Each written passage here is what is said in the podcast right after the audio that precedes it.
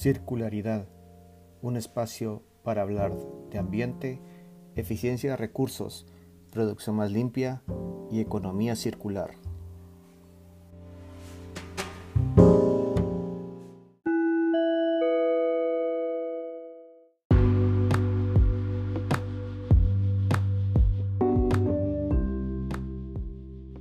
Bienvenidos a este canal Conexión Ambiental en donde compartimos información de actualidad en temas relacionados con el medio ambiente.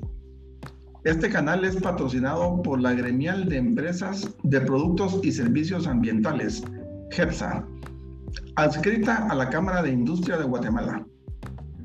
GEPSA fue creada con el objetivo de fortalecer el quehacer ambiental en el sector privado y está conformada por diversas empresas relacionadas con temas ambientales tales como laboratorios, consultores, asesores legales ambientales, empresas de manejo de desechos, empresas de diseño de plantas de tratamiento, empresas de salud ocupacional, de mediciones ambientales, de economía circular y otros.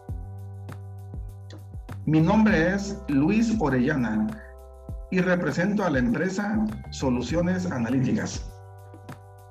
El tema sobre el que hablaremos hoy es el REXA y sus implicaciones legales, para lo cual nos acompañan tres personas con mucha experiencia en este tema.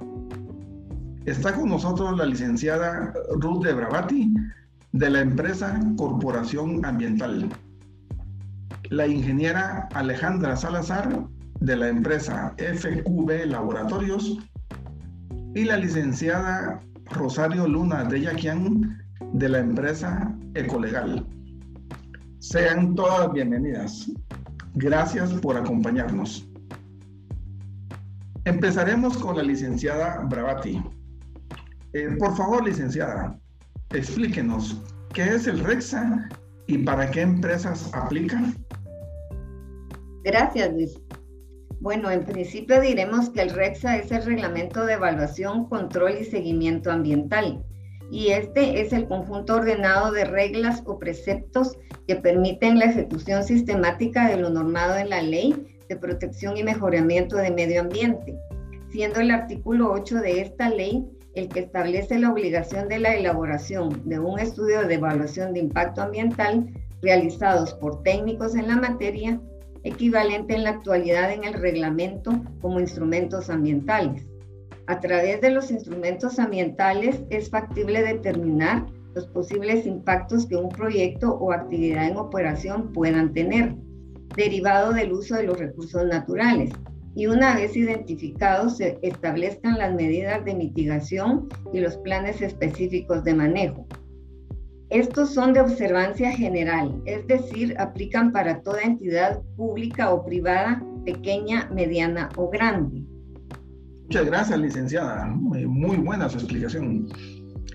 Cuéntenos, licenciada, ¿qué sucede si alguna empresa no cumple con tener un instrumento ambiental de acuerdo al REXA?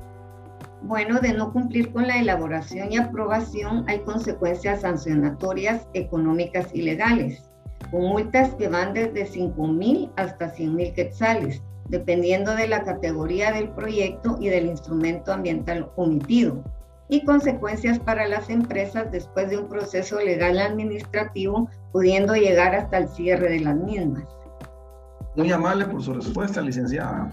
Ya vemos que este es un tema muy delicado. Usted mencionó que hay categorías. ¿Cómo puede cualquier empresario saber a qué categoría corresponde su empresa según el REXA? Sí, consultando el Acuerdo Ministerial 204-2019 y su reforma Acuerdo Ministerial 402-2021, que es el listado taxativo de proyectos, obras, industrias o actividades, el cual puede ser consultado en el sitio web del Ministerio de Ambiente y es de acceso general y para los consultores.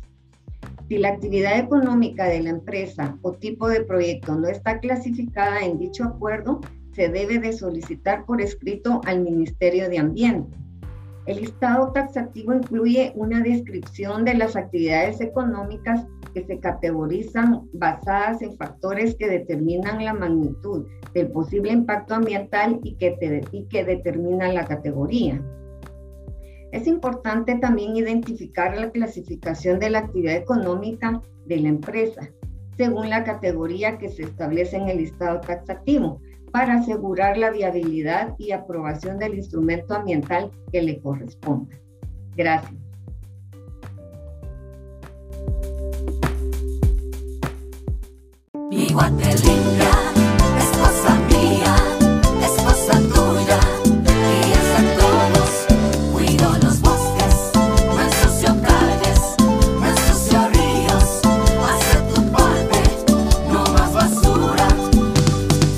Quiero que mi colonia se mantenga limpia. Tú también puedes ayudar. Tira la basura en su lugar. Ministerio de Ambiente y Recursos Naturales.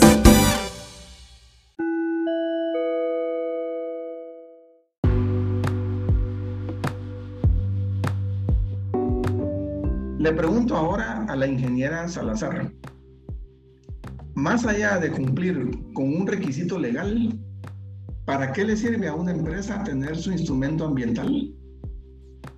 Gracias, Luis. Pues hacer el instrumento ambiental tiene múltiples beneficios, entre los cuales podemos mencionar los siguientes. El contar con una licencia ambiental, la cual es útil para cumplir con requisitos del mercado actual, que es cada vez más exigente con estos temas. También me sirve para mejorar la eficiencia de mis procesos y la gestión ambiental y de esta manera ser más competitivo. Con el instrumento ambiental también puedo cumplir con la responsabilidad social y ambiental empresarial. Esto me ayuda de alguna manera a mejorar las relaciones con las comunidades. Otro de los beneficios es que puedo inculcar en los colaboradores de mi empresa la responsabilidad ambiental y en un un aspecto muy importante es que el instrumento ambiental mm, es una herramienta que me sirve para prevenir problemas mayores de gran impacto, tanto en lo interno de la empresa como con la comunidad y con las autoridades. Gracias, ingeniera. Eh, la verdad nos dio una respuesta muy completa. Eh, ingeniera, ¿cuánto tiempo tarda un consultor en realizar el estudio para presentar un instrumento ambiental? Pues esto depende de varios aspectos, siendo uno de los más importantes el tipo de proyecto o actividad a evaluar y su grado de desarrollo. Hay que tomar en cuenta que no es lo mismo evaluar un proyecto que aún no inicia a uno ya en curso. Otro aspecto que debemos tomar en cuenta para estimar el tiempo de elaboración de este instrumento es la categoría, que como ya escuchamos anteriormente se puede definir por medio del listado taxativo. Otro aspecto muy importante es la disponibilidad de información y la existencia de planos actuales. También depende del consultor que lleva a cabo la, asesoría y el trámite. Suponiendo que se dispone de toda la información necesaria, incluyendo documentos y planos, el tiempo puede variar desde una semana hasta más de un mes. Ahora, si falta información o documentación, estos tiempos sí se alargan hasta tener todo listo para el ingreso al instrumento ambiental al Ministerio de Ambiente. Se debe considerar también que para el ingreso de instrumentos ambientales de actividades en operación, es decir, correctivos, se tiene ahorita una prórroga que está por vencer, pues su fecha límite es diciembre de este año. Así que si aún no tienes instrumento ambiental, debe iniciar lo más pronto posible con el proceso. Muchas gracias, ingeniera. La verdad, eh, esta información que nos dio es muy valiosa y hay que tomarla en cuenta. Ahora hablaremos con la licenciada Luna. Licenciada, ¿qué se puede hacer si al presentar el instrumento ambiental en el Ministerio de Ambiente se emite una resolución que no es favorable? Gracias, Luis. Cuando se presenta un instrumento ambiental, se inicia el procedimiento administrativo de aprobación de ese instrumento. En caso de que la resolución no sea aprobatoria, debido a que la Dirección de Gestión Ambiental tiene un superior jerárquico dentro del mismo ministerio, lo que se puede hacer es presentar un recurso de revocatoria. que es un recurso administrativo que se interpone contra la autoridad que resolvió. Se interpone dentro de los cinco días siguientes al día de la notificación de la resolución en un memorial dirigido al órgano administrativo que hubiere dictado la resolución. Para este memorial, la ley exige requisitos legales muy específicos. No es una simple carta, hay que aclararlo, por lo que se recomienda asesorarse con un abogado. También se puede desistir del instrumento presentado y presentar uno nuevo. Muchas gracias, licenciada. Definitivamente hay que tomar en cuenta lo que nos acaba de explicar.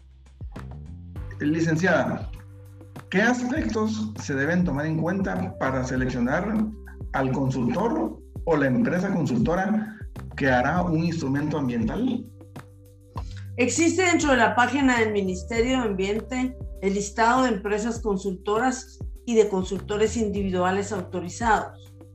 En GEPSA contamos con empresas y consultores con referencias sobre la ética, profesionalismo y experiencia del tipo de consultorías que han realizado y los resultados obtenidos quienes le pueden apoyar en cualquier categoría de proyecto, pues no todos los consultores están autorizados para hacer todas las categorías de proyecto. Licenciada Luna, le agradezco su participación en esta conversación. Eh, qué bueno saber todo lo que usted nos acaba de responder.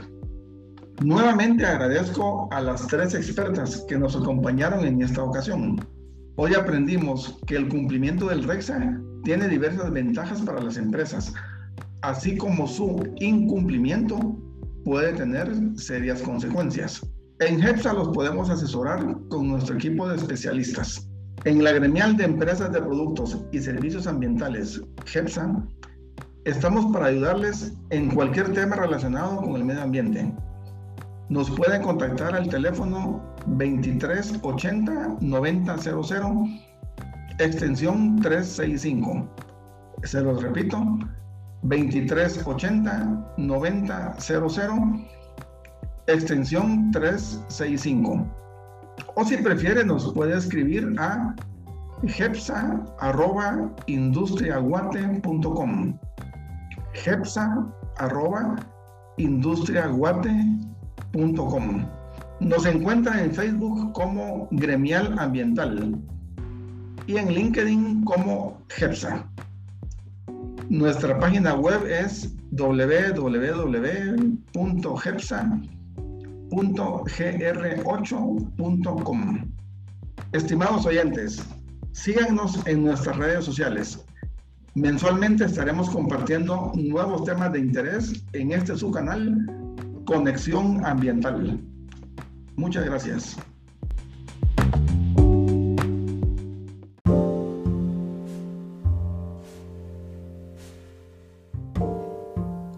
Creemos en el valor de las alianzas y en el libre conocimiento.